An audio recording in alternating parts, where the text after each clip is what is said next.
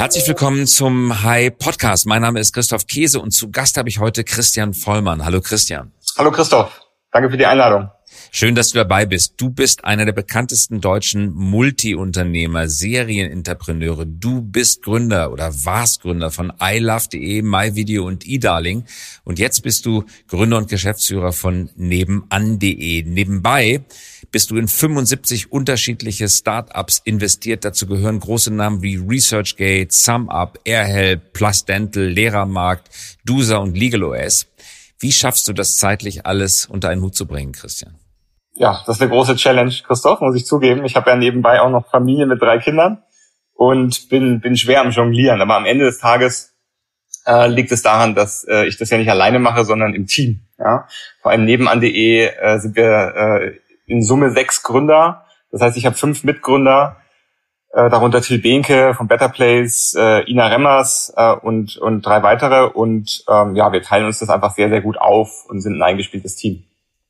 Wie wird man Seriengründer? Viele sagen ja, das Unternehmen, das sie gegründet haben, ist ein Stück weit ihr Baby und das dann auch mal loszulassen, E-Darling beispielsweise, ist auch ein großer Erfolg, dann loszulassen, das ist wahrscheinlich nicht leicht. Was bringt jemanden wie dich dazu, Seriengründer zu sein? Also ich glaube, es gibt, äh, Gründen ist sehr, äh, eine sehr persönliche Angelegenheit und jeder Gründer ist total anders. Das heißt, man kann das nicht so verallgemeinern. Aber ich glaube, es gibt natürlich auf der einen Seite äh, Gründer wie ich sag mal, Steve Jobs, Jeff Bezos etc., die wirklich quasi ihr Leben äh, einer Idee äh, hingeben und äh, dann quasi äh, ihr ganzes Leben lang diese Idee nach vorne treiben.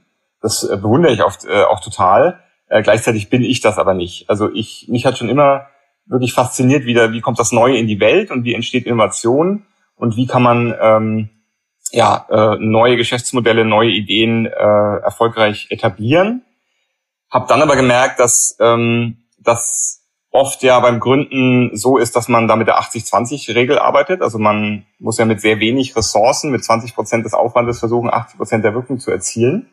Und das ist das, was mich immer fasziniert hat. Gleichzeitig ist es dann so, wenn es dann später ähm, darum geht, jetzt mit 80 Prozent der Ressourcen die letzten 20 Prozent noch rauszuoptimieren, dass äh, da ich einfach nicht der, unbedingt der Beste auch dafür bin. Und ich glaube, was mich da unterscheidet, ist, dass ähm, ich durchaus selbstkritisch bin und auch sehr gut weiß, was ich nicht kann und was andere besser können. Und ich habe für mich äh, gemerkt, dass es eben ähm, ja, ein Unternehmen von 0 auf 1 zu heben, das macht mir unheimlich viel Spaß. Ein Unternehmen dann von 1 auf 2 zu heben, können, können andere einfach besser. Und an der Stelle gebe ich dann oft gerne auch äh, das Heft dann äh, in die in andere Hände und, und mache wieder was Neues. Woran merkst du, dass der Punkt erreicht ist, dass du abgeben solltest? Ähm, ja, ich, ähm, ich merke das dann äh, daran, dass äh, ehrlich gesagt oftmals dann äh, die Ideen, die man jetzt weitermacht, dann aus dem Team kommen und von anderen Leuten kommen und ich einfach merke, äh, und das ist bei nebenan auch tatsächlich äh, immer mehr so der Fall. Ich merke, ich habe so ein wahnsinnig gutes Team am Start die unheimlich kreativ arbeiten, die sehr, sehr professionell äh, die Vision auch weiterentwickeln. Und ich, ja, auch da gewinne ich schon immer mehr das Gefühl, äh, das ist ein super starkes Team. Ähm, und ähm, ich, das ist eigentlich die Voraussetzung, um überhaupt hier abgeben zu können. Ja, das heißt, ähm, was fühlst du dich dann überflüssig persönlich? Fühlst du dich nicht mehr gebraucht? Hast du ein Stück weit ein gebrochenes Herz oder siehst du das nur positiv? Nee, ich, ich habe etwas aufgebaut, was von alleine fliegt. Ich will mich überflüssig machen. Das ist eigentlich mein Ziel. Ja, ähm, ich glaube, ich war dann erfolgreich, wenn ich etwas aufbauen kann. Und ähm, ich sehe das auch, ehrlich gesagt, auch als Problem in, an vielen Stellen. Also ich glaube, ähm, ja, auch in der Politik können ja ganz viele Leute nicht loslassen und, äh, und ver verpassen auch immer den richtigen Moment aufzuhören und verpassen auch äh, zum richtigen Zeitpunkt anzufangen, über ihre Nachfolge nachzudenken und Nachfolge aufzubauen. Das sehen wir ja immer wieder, ja, wenn wir zurückblicken in die Geschichte der Bundesrepublik. Und ich halte das für einen Fehler. Also ich glaube, ähm, es ist ganz, ganz wichtig, dass man nicht denkt, dass sich alles immer nur um einen selber dreht, sondern ähm, dass es auch weitergehen muss. Und meine, mein Ziel ist ja eigentlich mit, gerade mit nebenan.de etwas zu schaffen, was es nach Möglichkeit in 30 oder 50 Jahren noch gibt. Ja? Was also durchaus mich auch überleben kann, weil mir geht's ja um die Sache und um die Idee und nicht um, um meine Person. Und äh, dazu ist es elementar, dass du darüber nachdenkst, ähm, ja, wenn, wenn ich mal nicht mehr bin oder wenn ich mal nicht mehr kann, wenn ich mal nicht mehr will, äh, was, wie geht's denn dann weiter? Und da musst du sehr frühzeitig drüber nachdenken, in meinen Augen. Du hast mit fünf anderen Leuten nebenan, wir reden gleich nochmal über das Geschäftsmodell von nebenan, aber vorab diese Frage, mit fünf Leuten nebenan.de gegründet. Typischerweise gründet man mit einem oder zwei, weil das bedeutet natürlich auch, dass man nicht ein Drittel der Anteile hat, sondern vielleicht ein Sechstel der Anteile hat. Warum sind es so viele Gründer? Genau, das ist historisch so passiert, sage ich mal. Ähm, ich hatte ja schon 2013 äh, die Idee, und habe damals aber noch mit mir gehadert, ob ich das, äh, ob ich das gründen soll. Und unter anderem lag das eigentlich daran, weil ich eben nicht die richtigen Mitgründer äh, am Start hatte. Und der eigentliche Gründungsmoment von nebenan.de war dann ein Mittagessen mit Till Benke, wo ich ihm von der Idee erzählt habe. Von Better Place, das ja, glaube ich, mit Jörg Reinbold gemeinsam aufgebaut ist. Ein wirklich Social Startup, das vielleicht gar nicht, bin ich richtig informiert, nicht auf Gewinnen abzielt. Genau. Better Place ist ein reines Non-Profit, ja. äh, nicht gewinnorientiert. Ne? Ähm, und ein Spendenmarktplatz. Arbeitet am Neuerfinden, genau, am Neuerfinden des Spendenwesens. Richtig. Nachvollziehbar machen von Spenden. Genau, ja, transparent, ähm, äh, Kleinspenden äh, von hauptsächlich Privatpersonen an ähm, äh, gemeinnützige Einrichtungen und NGOs. Und ähm, das hat damals Joanna Breidenbach, Till Behnke und Jörg Reinbold war einer der, der ganz frühen Unterstützer und ganz viele andere. Till hat sich dann ein super Netzwerk damals aufgebaut und hat es sehr erfolgreich etabliert. Die haben jetzt äh, in ihrer Geschichte mehr als 100 Millionen äh, Euro Spendenvolumen vermittelt. Und ähm, ihm als Sozialunternehmer habe ich von dieser Idee erzählt und der Till war der Erste, der innerhalb von einer Minute sofort verstanden hat, ähm, was ich da machen will und was man daraus alles machen kann. Ähm, das, er hat sofort das Potenzial verstanden, dass es auch eine Plattform für Nachbarschaft werden kann, auf der dann wiederum andere Sachen aufbauen können und ja, quasi so die Plattform der kurzen Wege, was ja auch per se dann ein Nachhaltigkeitselement äh, drin hat. Ja, wenn du dir Sachen leist, statt sie zu kaufen, äh, wenn du dich auf kurzen Wegen triffst und organisierst, dann äh, werden Ressourcen geschont. Und ähm, das hat der Till eben sofort verstanden. Und ich habe dann äh, Till gefragt, ob er mitgründen will. Und ähm, die Antwort von Till war ja, aber ich äh, bin auch gerade am Gründen und habe äh, Ina und äh, Mattes bei mir im Team und die will ich unbedingt dabei haben. Und dann habe ich gesagt, oh, okay, äh, ich will meinen Bruder unbedingt dabei haben, äh, den Michael. Und übrigens, wir brauchen auch noch einen äh, technischen Mitgründer, einen CTO-Co-Founder. Und dann wären wir schon zu sechst. Hab dann auch gesagt, ah, finde ich ein bisschen viel. Aber Till hat gemeint, lerne die doch erstmal kennen. Und äh, dann hat war die äh, Chemie, es hat so gut gestimmt, ähm, dass wir das dann gemacht haben und haben beschlossen, dass Till und ich als quasi in die Geschäftsführung gehen und die Day-to-Day-Entscheidungen treffen. Und bei großen strategischen Entscheidungen gehen wir dann quasi ins Sechser-Team und treffen die gemeinsam und das hat sehr gut funktioniert. Und vor einem Jahr haben wir dann Ina ähm, zur dritten Geschäftsführerin gemacht, weil sie einen phänomenalen Job macht und ja, es auch an der Zeit war, dass nebenan.de eine weibliche Geschäftsführerin bekommt. Wir kommen gleich nochmal zurück auf nebenan.de vorab noch zu den Startups, wo du als Angel Investor tätig bist. Wie gesagt, vorhin 75 Startups dazu, unter anderem ResearchGate und SumUp, was nun wirklich große, auch international beachtete Erfolge geworden sind. Wie findest du die Gründer? Wie findest du Ideen? Wie arbeitest du als Angel Investor? Ja, also ich arbeite völlig anders als ein VC arbeiten würde. Da bin ich auch ganz offen. Äh, ich investiere in sehr, sehr frühen Phasen, ganz oft nicht der allererste, der äh, Geld gibt, also in einer Pre-Launch-Phase, äh, reine Ideenphase oft noch. Das heißt ohne Traction. Ähm, das bedeutet, dass ja ich kann dann da äh, in der ich kann auch keine äh, sehr sehr tiefe und lange Due Diligence machen. Das heißt, ich muss mich sehr stark konzentrieren auf die Persönlichkeiten des der Gründer und der Gründerinnen und des Teams, äh, natürlich auf die Idee und das Potenzial der Idee und äh, treffe dann auch relativ schnell eine Ja- oder Nein-Entscheidung und habe da auch eine Lernkurve hinter mir. Ja, also ich habe äh, angefangen 2005 als absolutes Greenhorn, ähm, habe auch viel Lehrgeld bezahlt, glaube ich, wie äh, wie es fast alle Business Angels tun. Ähm, und äh, da ist auch sehr viel äh, schiefgegangen und hat nicht funktioniert. Und wichtig ist aber ja, dass man eben äh, ab und zu mal auch richtig liegt. Äh, und insofern hat es äh, insgesamt sehr viel Spaß gemacht. Aber ähm, ja, ich. Worauf achtest du, Christian? Also was sind die Punkte, auf die du achtest? Genau, ich habe mich, äh, ich habe da auch eine Entwicklung hingelegt. Also ähm, ich ja, ich achte sehr stark auf, wie gesagt, auf die Persönlichkeit äh, der Gründerin des Gründers. Das heißt, es muss jemand sein, der, ähm, der integer ist, der clever ist, der äh, hart arbeitet, ja, der bereit ist, Risiken einzugehen. Äh, die Person muss mich einfach überzeugen. Äh, die Person muss mir auch sympathisch sein, weil man verbringt dann relativ viel Zeit damit, man trifft schwere Entscheidungen zusammen. Ähm, das heißt, es würde nicht funktionieren, äh, damit irgendwie Arschlöchern zusammenzuarbeiten. Das funktioniert einfach nicht. Ähm, das heißt, das ist schon mal sehr, sehr wichtig. Dann ähm, schaue ich mir natürlich schon auch die Sachen an, wie groß ist der Markt, gibt es verteidigbare Wettbewerbspositionen, die man aufbauen kann. Ja, generell äh, schaue ich natürlich auf die Idee. Ja, äh, hat diese Idee wirklich Potenzial, äh, Gamechanger zu sein, also wirklich äh, etwas nicht nur leicht zu verbessern, sondern etwas wirklich fundamental äh, besser zu machen, als es bisher gelaufen ist. Ähm, auf solche Sachen ne, schaue ich sehr stark.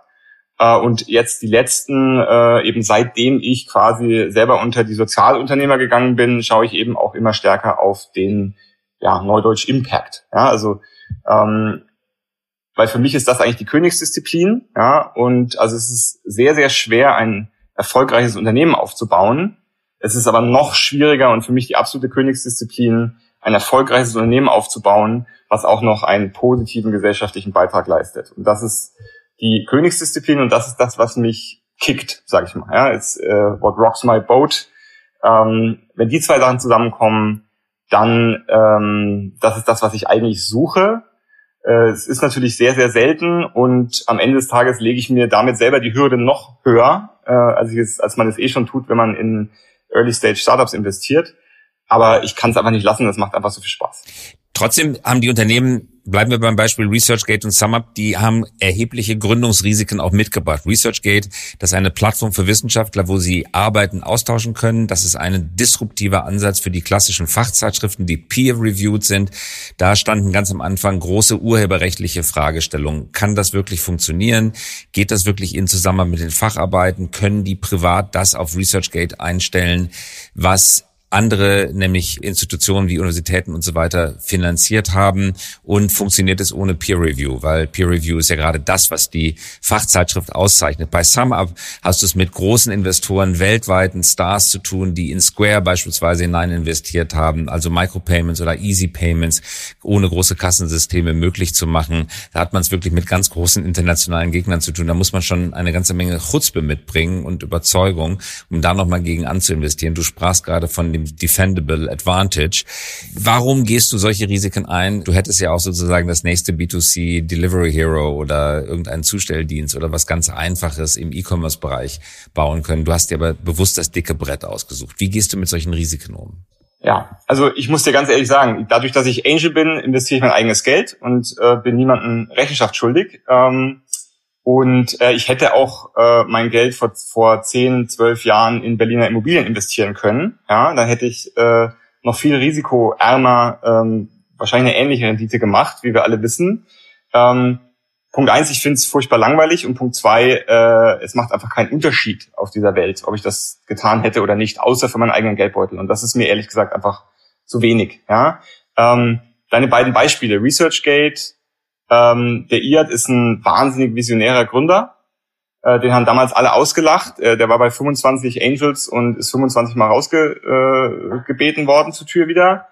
Und ähm, dann kam er zu mir und ich fand ihn einfach unheimlich überzeugend und powerful. Und am Ende ist es ja so, es ist die Gründerpersönlichkeit mit, mit seiner oder ihrer Vision, die das Thema entweder vorantreibt und zum Erfolg führt oder eben nicht. Ja? Das ist ganz, ganz elementar. Und äh, Iad hat mich einfach überzeugt als Gründerpersönlichkeit. Und ich wusste aus eigener Erfahrung, weil ich äh, von der Uni ähm, und, und Wissenschaft und Research hat mich schon immer sehr, sehr stark interessiert. Ich wusste aus eigener Erfahrung, dass Science is broken. Ja? Also die Art und Weise, wie wir, wie wir Wissenschaft äh, publizieren, dieser Peer Review, Review Process, du kannst alle Wissenschaftler fragen, die werden dir alle sagen, it's broken. Ja? Das System ist zu langsam, das System ist äh, unfair. Das System, äh, also es ist einfach auch nicht mehr zeitgemäß und es muss sich daran was ändern. Auch der IAD wusste noch nicht genau, wie äh, man es ändern muss, aber dass sich etwas ändern muss, war eigentlich klar und das, äh, das war die Grundhypothese. Äh, und ähm, ich hatte vorher in StudiVZ investiert äh, kannte mich also mit Social Networks und so weiter aus, hatte auch Mark Zuckerberg getroffen bei Facebook, als er damals StudiVZ übernehmen wollte und war also relativ tief drin in Social Networking und mir war eigentlich sofort klar, dass wenn man es schafft, ein soziales Netzwerk aufzubauen, auf dem sich die Forscher und Wissenschaftler auch ähm, auch ähm, ähm, fachbereichsübergreifend austauschen, dass da wahnsinnig viel Innovation entstehen kann. Weil gerade an diesen Schnittstellen zwischen Fachbereichen, ähm, da entsteht die meiste Innovation. Wenn man eben etwas, was in einem Bereich schon funktioniert, auf einen anderen Bereich überträgt, äh, so äh, entsteht ganz viel Neues. Und das war das, was mich einfach total fasziniert hat. Und wenn, wenn dann ein Gründer mich von seiner Vision überzeugt hat, dann, dann kann ich eigentlich gar nicht anders, als irgendwie mitzumachen, weil ich das unheimlich spannend finde, zu gucken, kriegt man das in die Welt, kriegt man das etabliert und, und funktioniert das auch. Und natürlich geht es auch regelmäßig schief. Also meine Quote, um ehrlich zu sein, ist zwei Drittel meiner Investitionen sind futsch. Da ist das Geld komplett weg und ein Drittel wird erfolgreich. Ja, und deswegen ist, warne ich auch immer davor, also die Leute gucken immer auf diese Erfolge von Angels und sagen dann, boah, da hat er jetzt so viel Geld verdient. Aber ähm, was die Leute halt nicht sehen, ist, dass er davor in zwei Drittel seiner Deals auch viel Geld verloren hat. Ähm, und äh, ja, in Summe ist es positiv, aber ich sage immer, ich habe da ein, äh, ein Vermögen verloren und eineinhalb äh, gewonnen, ja, und äh, das ist ungefähr die Bilanz des Ganzen. Okay. Aber es ist halt unheimlich, ähm, äh, unheimlich ähm, bereichernd und unheimlich äh, es macht einfach wahnsinnig viel Spaß dabei zu sein und das zu ermöglichen, dass das überhaupt passiert, weil sonst wäre es einfach gar nicht passiert. Also ich glaube, ResearchGate kann ich wirklich sagen, ohne hätte ich dem IAD damals nicht dieses Geld gegeben. Ich habe dann damals auch noch Martin Sinner überzeugt, den kennst du ja auch gut, äh, dort einen relevanten Betrag. Idealo-Mitgründer. Genau, Idealo-Mitgründer äh, habe ich überzeugt, dort einen relevanten Betrag äh, zu investieren. Ähm, hätte, hätte ich das nicht gemacht, äh, dann gäbe es ResearchGate heute nicht. Und das ist einfach ein schönes Gefühl, ja, weil ihr ist auf einem super Weg. Sehr gut. Kommen wir auf nebenan.de zu sprechen. Wir hatten es vorhin schon angesprochen. Ihr seid Deutschlands größte Nachbarschaftsplattform. Der Name der GmbH, die das trägt, ist auch wunderbar. Good Hood heißt es, äh, so wie Good Neighborhood, vermute ich. Gegründet 2017, Sitz in Berlin, seitdem kontinuierlich gewachsen. Und das Ziel ist es, die zunehmende Anonymität in der Gesellschaft aufzuheben, ihr entgegenzuwirken und Nachbarn auf digitalem Wege zu mehr lokaler Gemeinschaft zu verhelfen. Das ist ein hoher Anspruch. Nachbarn könnten ja auch direkt miteinander kommunizieren. Sie kleben auch viele Zettel an Laternenpfosten und an Bäume, Schlüssel verloren, Hund entlaufen, wer kann mir beim Einkaufen helfen und so weiter. Wie habt ihr das auf digitalem Wege zustande gebracht? Genau, also ganz kurze Korrektur. Wir sind 2015 gegründet, nicht 17. Also wir haben 15, jetzt gerade, Entschuldigung, das war mein fünf, Fehler. Ja, fünfjähriges Jubiläum gefeiert. 2015, ja. Ja, aber die was äh, die Vision ist tatsächlich exakt richtig. Ähm, ich habe einfach beobachtet, dass zumindest in den großen Städten in Deutschland es äh, heute nicht mehr oder der Status quo eigentlich ist, dass man seinen Nachbarn nicht kennt und sich mit seinen Nachbarn eigentlich auch nicht austauscht. Natürlich gibt es da Ausnahmen, ja, und ähm, es gibt Leute, die ihr gutes Verhältnis zu ihren Nachbarn haben, aber das ist äh, heutzutage eher die Ausnahme denn die Regel. Und wenn man ähm, beim Umzug, wenn man irgendwo neu hinzieht, äh, dieses Zeitfenster danach, wo man sich quasi vorstellt als neuer Nachbar, wenn man das verpasst hat und sich eben nicht vorgestellt hat, dann ist die Hürde, zwei Jahre später irgendwo zu klingeln, wenn man dann einen Hammer braucht oder eine Leiter oder jemand, der mal auf den Dackel aufpasst am Wochenende, die ist wahnsinnig hoch. Weil dann klingelt man und will direkt etwas. Ja, und das ist hochnotpeinlich. Und ähm, ich habe das am eigenen Leib erfahren, als ich die Idee hatte und die mal austesten wollte in meiner Nachbarschaft. Ich kannte niemanden, bin also rübergegangen, habe geklingelt und ich war, ich habe das erst mal zwei Wochen vor mir hergeschoben. Ja, ähm, und als ich es dann mich endlich gezwungen habe, es zu machen, war mein Puls auf 180, als ich vor dieser Klingel stand. Ich war selten im Leben so nervös. Ich sag's dir. Und da habe da hab ich verstanden, warum es keiner mehr macht. Weil das Kopfkino geht an und du überlegst dir, ah, was ist, wenn die Person doof ist? Was, wenn ich die jetzt aufwecke? Was, wenn die ein Baby hat, das ich aufwecke? Was ist, wenn... Also, dir gehen tausend Sachen durch den Kopf und du bist total nervös. Und da habe ich gemerkt, das ist der Grund, warum es keiner mehr macht. Und wie ist es ausgegangen? Genau, es ist immer gleich ausgegangen, dass äh, ich geklingelt habe und ähm, dann eben, ja, hallo, was, ne, was wollen Sie? Und dann habe ich erklärt, dass ich der Nachbar bin und einfach nur mal Hallo sagen wollte. Und dann war immer so, dass erstmal ein ganz großes Fragezeichen im Gesicht der Leute und die überlegt haben, hm, Ist es äh, Staubsaugervertreter? Ist es ähm, Überfall? Zeugen Jehovas oder ist die neue Überfallmasche? Genau, werde ich gerade werde ich gerade überfallen, ja? Der neue Enkeltrick. Ja. Richtig, genau. Und dann musste man musste ich meinen Satz quasi nochmal wiederholen und sagen, nee, ich will wirklich nichts, äh, sondern ich wohne ja seit zwei Jahren und ich finde es total doof, dass ich niemanden kenne und da wollte ich mal was dran ändern und deswegen habe ich beschlossen, ich klinge mal und sag mal Hallo. Und dann äh, wurde dieses Fragezeichen aufgelöst in ein freudiges Lachen, Lächeln und die Leute waren, ach, das ist ja cool. Das wollte ich auch schon immer mal machen und kommen sie rein und dann Kaffee trinken, Aperitivo mit der italienischen Nachbarin und ähm, Lebensgeschichte angehört beim 70-jährigen Nachbarn. Übrigens hochspannend, der ist also mit dem Zug durch ganz USA als blinder Passagier auf Zügen durch USA gefahren in seiner Jugend und also äh, tolle Geschichten und äh, wahnsinnig positives Feedback. Und ähm, mein Test damals war ja, ob die Leute, wenn ich dann davon erzähle, dass ich gerne ein soziales Netzwerk für meine Straße machen würde, ähm, und die Leute nach ihrer E-Mail-Adresse fragen würde, in diesem ersten äh, Klingeln an der Tür, ob ich die dann bekomme oder nicht. Das war so mein, mein Pretotype. Also es war ein Validierungsversuch von deiner Seite. Du wolltest die These validieren. Genau, das war mein sogenannter Pretotype, ja, der Schritt, der Validierungsschritt vor dem Prototypen ist der Pretotype, wo du so tust, als hättest du ein Produkt, ähm, wie zum Beispiel damals Elon Musk mit dem Tesla Roadster, den er ja noch gar nicht hatte, hat einfach nur angekündigt, er macht ein Elektroauto draus und die Leute haben ihm Anzahlungen äh, gemacht, wenn sie ihn haben wollten. Das war sein Fake it till you make it. Genau, richtig. Und äh, das war meine Validierung, war so okay, wonach könnte ich fragen, woran ich nicht nur so eine Umfrage, äh, wo jeder ja sagen kann, es kostet ihn nichts, sondern ich will, du musst irgendwas ähm, die Leute müssen wirklich irgendwas bezahlen, ja, und dadurch, das ist natürlich schwierig bei einem sozialen Netzwerk, was ja kostenlos für die Nutzer ist, äh, nach Geld zu fragen, funktioniert ja nicht, sondern für mich war klar, okay, ich muss eigentlich nach der E-Mail-Adresse fragen. Und die Deutschen geben ihre E-Mail-Adresse ja nicht so gerne an Fremde. Datenschutz ist uns ja wichtig in Deutschland. Insofern war das mein Validierungstest. Und ich habe also von 20 Nachbarn, wo ich geklingelt habe, von 19 von denen habe ich die E-Mail-Adresse bekommen. Und das war der Moment, wo ich verbunden mit diesem positiven Feedback, dass eigentlich alle gesagt haben, ja, sie würden sich auch mehr Nachbarschaft wünschen und früher war das besser, habe ich ganz oft gehört. Und ich wohne hier in Ostberlin. Ich habe ganz oft gehört, im Osten war das damals besser. Wir haben uns mehr geholfen damals. Da war mehr Solidarität. Und in Verbindung äh, mit diesem E-Mail-Test und diesem positiven Feedback habe ich beschlossen, äh, dass ja, dass das Sinn macht, das zu gründen. Ihr habt einen großen amerikanischen Konkurrenten, Nextdoor heißt der an dem, glaube ich, auch Springer beteiligt ist. Nextdoor hat 450 Millionen Dollar als Venture-Kapital eingesammelt. Ihr habt 24 Millionen Dollar von Lakestar und von Burda bekommen. Nextdoor hat versucht, auf den deutschen Markt zu kommen als Nextdoor.de 2018, glaube ich. Und ihr habt euch aber gegen diesen großen amerikanischen Konkurrenten behauptet, obwohl ihr einen Bruchteil der Finanzierung habt, nämlich ungefähr ein Zwanzigstel. Wie habt ihr das geschafft? Ja, also ich glaube, es ist eine Kombination aus mehreren Sachen.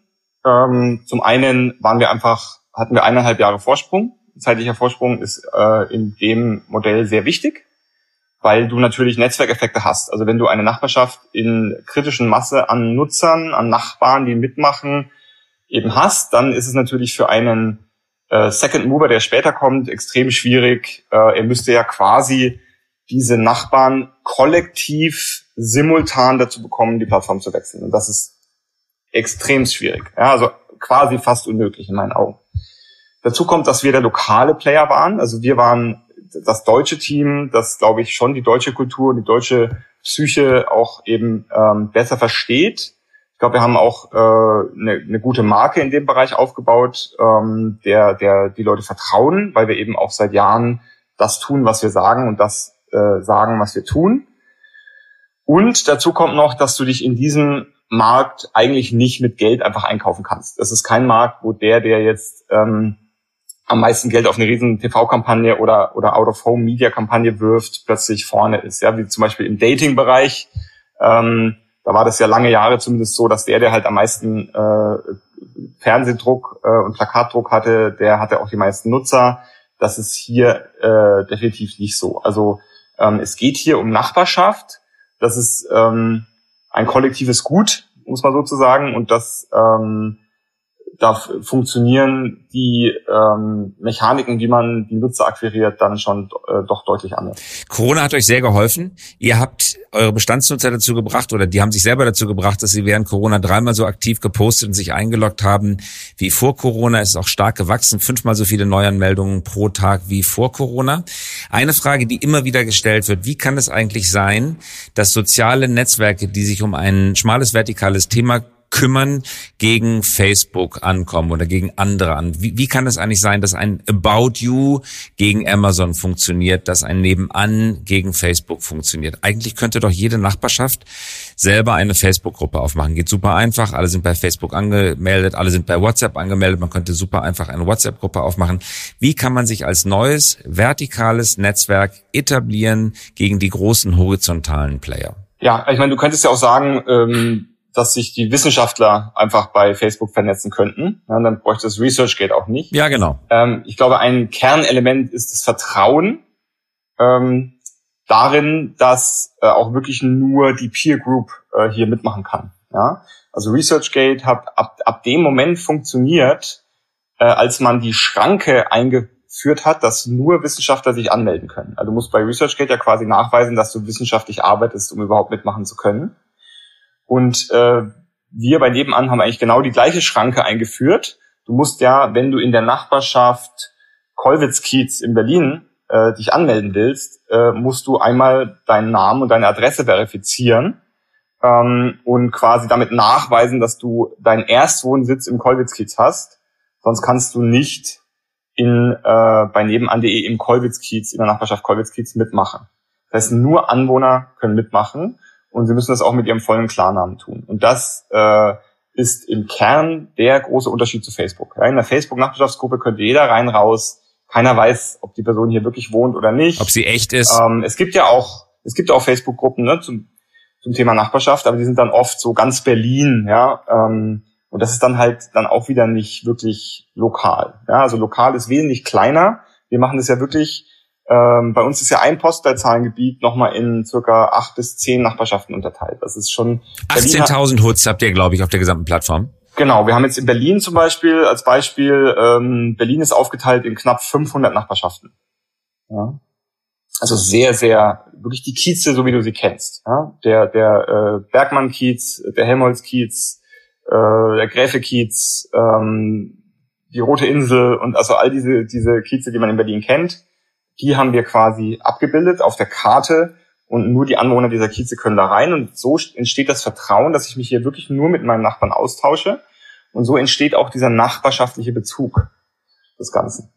Und die Leute verhalten sich dann äh, dadurch, dass sie wissen, dass sie hier mit ihren Nachbarn kommunizieren und dadurch, dass sie mit ihrem vollen Klarnamen angemeldet sind, verhalten die Leute sich auch anders. Das ist der zweite große Unterschied. Ja, also wir haben extrem wenig ähm, Probleme mit äh, Hate Speech, ähm, Fake News etc., weil die Leute einfach einmal öfter nachdenken, was sie bei uns posten, weil sie eben das mit ihrem echten Namen tun und weil sie auch wissen, wenn ich jemanden beleidige, äh, die Wahrscheinlichkeit, dass ich dem morgen auf der Straße begegne, ist relativ hoch. Ja, und äh, insofern, ja, es, ich würde sagen, dass die Leute sich jetzt auch nicht ganz so verhalten, wie sie sich jetzt face to face im echten Leben verhalten würden, aber schon wesentlich näher da dran, als sie sich in, sag ich mal, anonymen oder semi-anonymen äh, Plattformen oder bei Facebook derzeit die Köpfe einschlagen. Ja, leider. Letzte Frage mit Blick auf die Uhr, Christian, zum mhm. Thema Geschäftsmodell. Ihr seid mit einer roten Null unterwegs noch. Ihr seid noch negativ, aber auch nicht mehr weit von Break-Even entfernt. Ich glaube, 2018 hattet ihr 6,1 Millionen Euro Fehlbetrag. Wahrscheinlich wird 2020 in Richtung Null gehen. Kann man das sagen? Ähm, Nee, 2020 äh, wird da auch noch keine Null stehen, das kann ich schon verraten. Okay. Also äh, wir okay. sind schon noch am Investieren und das ist auch kein dünnes Brett, was wir hier bohren. Ja? Okay, aber ihr, ihr nehmt auch Geld ein und ihr habt drei Säulen der Finanzierung, freiwillige Förderbeiträge, Einbindung lokalen Gewerbes, die einen monatlichen Beitrag dafür bezahlen und die Einbindung von Städten und Gemeinden. Wenn ihr das hinbekommt, auch nur in die Nähe der schwarzen Null zu kommen, hättet ihr einen großen, großen Vorsprung vor all denjenigen, die es auch schon mal versucht haben. Zum Beispiel AOL ist riesig gescheitert in den USA mit dem Versuch auf Blocks in Manhattan und auf viele andere Städteblocks, also Kieze würde man in Deutsch sagen, ein Geschäftsmodell zu errichten. Immer auf die These, dass in einem großen Block in Manhattan wohnen gern mal 10.000 bis 20.000 Leute. Da muss es doch möglich sein, dass die lokale Pizzeria, die lokale Wäscherei so viel Werbung macht, dass sich das da irgendwie mit bezahlen lässt. Sie haben nie ein vernünftiges Geschäftsmodell gefunden. Mhm. Warum ist das in eurem Modell anders? Also ich, äh, wenn ich mir angucke, was auf nebenan passiert, dann glaube ich, dass es tatsächlich einfach äh, wirklich sehr viel Nutzen stiftet für die Leute, die es äh, es benutzen. Ja, also wenn du ähm, etwas ausleihen möchtest, wenn du Hilfe suchst, wenn du jemanden brauchst, der auf deinen Hund aufpasst, wenn du Lebensmittelretter bist und das Zeug weiterverteilen willst, wenn du Urban Gardening Gruppe gründen willst, wenn du Mutter-Kind, Laufpartner, Tennispartner, ähm, wenn du äh, ne, älter bist und länger zu Hause wohnen bleiben willst und da ein bisschen Unterstützung von Nachbarn brauchst. Also teilweise richtig große auch Probleme, die du bei uns, wo du bei uns Hilfe findest. Und äh, es gibt einfach viele Leute, die Nutzen aus der Plattform ziehen und dafür nicht bezahlen müssen, weil die Plattform ist kostenlos. Und äh, gleichzeitig ist es so, dass vor allem auch in Deutschland immer mehr Menschen einfach mittlerweile verstehen, dass wenn es ganz kostenlos ist, äh, dass ich dann das Produkt bin als Nutzer. Ja, und dass dann eben ich mit meinen Daten und meiner Privatsphäre bezahle. Und äh, dieses Versprechen geben wir ja, dass es bei uns eben nicht der Fall ist, dass wir kein datengetriebenes Geschäftsmodell verfolgen. Und äh, insofern sind immer mehr Menschen bereit, dann zu sagen, okay, ähm, ich überlege mal, wie viel ist es mir denn wert? Ja, sind vielleicht zwei Euro im Monat, vielleicht sind es drei, manchmal, manche Leute sagen auch, das ist mir auch fünf Euro im Monat wert. Im Schnitt ist es derzeit übrigens circa 3,50 Euro pro Monat. Freiwillig. Den ein freiwilliger Förderer bei uns, ähm, uns freiwillig äh, überweist, ohne dafür auch eine konkrete Gegenleistung zu bekommen. Das muss man mal betonen. Ja? Sondern ähm, er bekommt das warme Gefühl, dass er mithilft, dass diese Plattform eben nicht Richtung äh, Facebook-Monetarisierung abdriften muss. Ja? Und äh, es funktioniert erstaunlich gut, Christoph. Wir kriegen äh, konstant immer mehr Förderer und diese Förderer sind uns sehr, sehr treu. Also das heißt, die bleiben sehr, sehr lange dabei und das hilft uns wirklich ähm, eben das auch tun zu können, was wir sagen, nämlich eben kein datengetriebenes Geschäftsmodell verfolgen zu müssen. Gleichzeitig ähm, verstehen auch immer mehr lokale äh, Gewerbetreibende, dass sie bei uns eben streuverlustfrei ihr Einzugsgebiet erreichen auf eine digitale Art und Weise und wissen das zu schätzen. Das ist nämlich auch nicht so werblich, sondern bei uns eher, musst du eher sehen wie ein äh, Customer Relationship Management Tool, dass ich eben mit meinen mit den Anwohnern meiner Nachbarschaft in Kontakt bleiben kann, mich austauschen kann, meine Veranstaltung bewerben kann, auch mal ein Angebot reinwerfen kann, ähm, aber einfach auch wahrgenommen werde. Und funktioniert auch äh, zunehmend immer besser. Und jetzt als drittes kommt eben, wie du schon gesagt hast, die äh, quasi die öffentliche Verwaltung, die Bezirksämter, ähm, äh, Rathäuser äh, und so weiter dazu, weil die haben ja auch ein Problem, ihre Inhalte kommuniziert zu bekommen. Früher war das das Mitteilungsblatt und die Zeitung, aber das äh, ist ja vor allem die junge Zielgruppe, erreiche ich damit ja immer weniger. Und ähm, wir haben auch verstanden, dass man bei uns vor allem die Zielgruppe der engagierten Bürger sehr gut erreicht und dann eben darauf hinweisen kann, hier, hier müssten mal Bäume gegossen werden, weil es gerade so dürr ist, äh, so trocken. Und äh, übrigens haben wir folgende Angebote. Hier könnt ihr euch Geld abholen, wenn ihr eure Nachbarschaft verschönert. Also solche Dinge funktionieren bei uns äh, sehr, sehr gut. Und in Summe sind wir wirklich sehr positiv, dass wir in der Kombination dieser drei Geschäftsmodelle nebenan dann äh, profitabel betreiben können, dauerhaft.